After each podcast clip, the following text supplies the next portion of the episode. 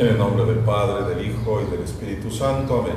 Soy el Padre Diácono Ángel Palacios, transmitiendo desde la misión de San Andrés Apóstol en Tijuana, Baja California, Diócesis de México, de la Iglesia Ortodoxa en América. El Evangelio es para abril 13 de 2019 según San Juan. Muchos entonces de los judíos, los que habían visto a María, y habían visto las cosas que él hizo, creyeron en él. Pero algunos de ellos fueron a los fariseos y les dijeron las cosas que Jesús hizo.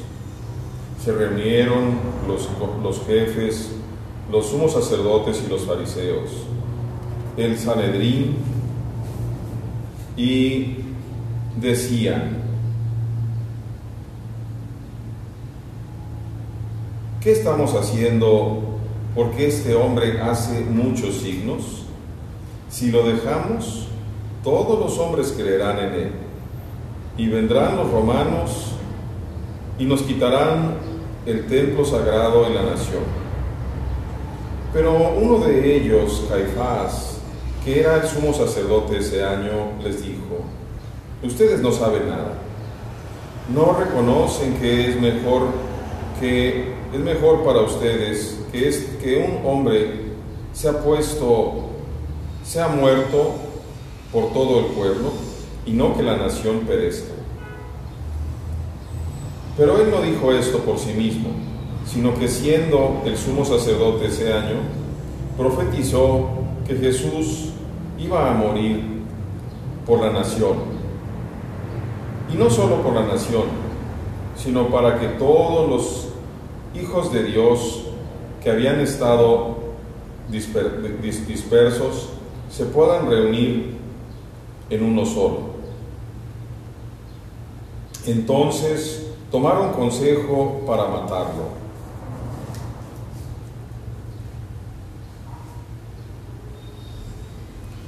Gloria a ti, Señor Jesús, gloria a ti. Perdón, todavía me falta un pedazo. Entonces Jesús ya no caminaba abiertamente entre los judíos, sino que se fue al desierto, a Efraín, que se llamaba la ciudad, y permanecía ahí con sus discípulos. Estaba cerca la fiesta de Pascua de los judíos, y muchos subían a Jerusalén del pueblo para la fiesta de la Pascua para purificarse. Y esperaban ver a Jesús y hablaban entre ellos mientras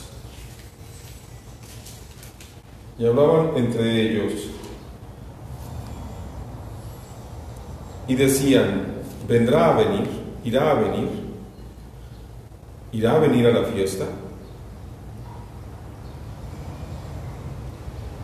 El sumo sacerdote y los fariseos habían ordenado que cualquiera que supiera dónde estaba debería revelarlo para que lo pudieran arrestar. Gloria a ti, Señor Jesús, gloria a ti. Otra vez nos vuelven a dejar, nos vuelven a dejar, queridos hermanos, muchos, porque les dan solamente una parte del Evangelio. Cuando comenzamos a cortar las imágenes, ya no sabemos qué está pasando. Necesitamos ver, necesitamos entender. De otra forma, ya no sabemos quién está, ya no sabemos cómo es. Este capítulo, ahora el capítulo 11, empieza hablando de que Jesús levanta a Lázaro. No me gusta la traducción de que lo resucita. El único resucitado ha sido Cristo. Jesús levanta a Lázaro que después murió. Jesús ya no ha vuelto a morir, no morirá jamás. Jesús levanta a Lázaro de entre los muertos, de cuatro días de muertos. Y nos había dicho el propio Jesús a los judíos, esa parábola de Lázaro el pobre que estaba tirado a la puerta de aquel rico que banqueteaba. Y cuando el rico le pide a Abraham manda a Lázaro a decirle a mis hermanos. Abraham le contesta, tienen a Moisés y a los profetas que los lean. Si no hacen caso a Moisés y a los profetas, no harán caso aunque un muerto se levante. Y efectivamente Lázaro se levanta y ¿qué decide? Matar a Jesús. Porque cuando, igual que los demonios, nosotros endurecemos el corazón, comenzamos a ir en contra de Dios, aunque digamos que somos de Dios. Por eso, queridos hermanos, hoy, y cada vez más y con más dolor en mi corazón, les digo, fíjense bien cómo van siguiendo el ser cristianos. A todos ustedes que me escuchan, y sé que son muchos romanos, les digo, busquen la verdad, no los invito a que vengan, que se conviertan a la iglesia ortodoxa. Eso los invitará Dios y ustedes aceptarán si quieren, yo no los invito. A lo que les invito a ustedes, romanos, es a seguir verdaderamente a Cristo y a no dejarse engañar y ser llevados a otras cosas. ¿De qué nos habla hoy el Señor? Por eso, los fariseos actuales también quieren matar a los que son fieles cristianos. Los quieren matar con mentiras. Ustedes tienen que ser fieles, hermanos.